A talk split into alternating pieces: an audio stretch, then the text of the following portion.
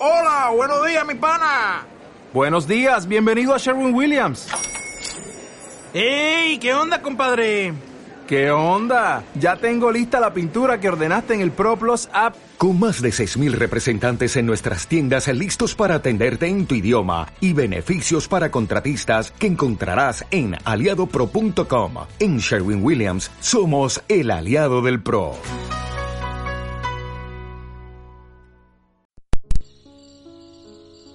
Mitos y leyendas del Perú. El Médano Blanco.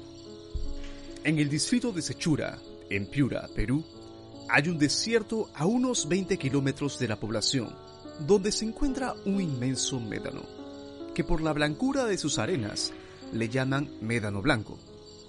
Este es muy alto.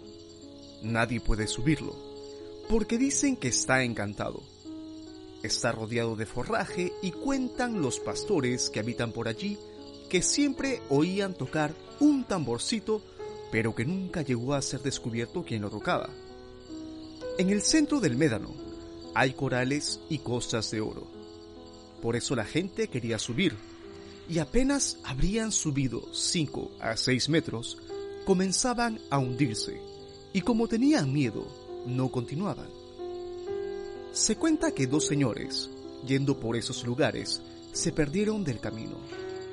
Cuando se dieron cuenta que estaban perdidos, ya habían caminado bastante.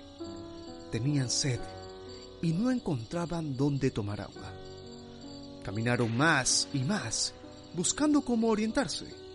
De pronto, vieron un río, se alegraron y se dirigieron a él. Cuando llegaron hicieron beber a sus caballos. Ellos llevaban dos depósitos y también los llenaron de agua. Creían que era el río de Batán, que pasa cerca de Sechura, pero como estaban cansados, se quedaron a descansar y se durmieron. Cuando despertaron, ¿cuál sería su sorpresa al ver que el río era un médano? Los depósitos que llenaron de agua estaban llenos de arena. Estaban encantados. Este médano era el famoso médano blanco y no sabían cómo llegaron a él. Dicen que en época de Semana Santa aparecen varios de esos llamados encantos junto al médano. También dicen que aparece un patito y creen que este fue una persona que por curiosa subió al médano y se quedó encantada. Algunas veces el patito aparece en los ríos transformado en un patito de oro.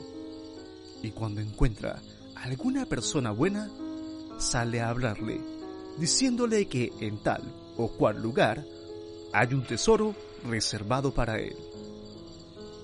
Estuvo con ustedes David Córdoba. No se olviden de seguirme en Spotify, iBooks, YouTube y ahora también pueden encontrarme en Kawaii como David 94 Buenas noches.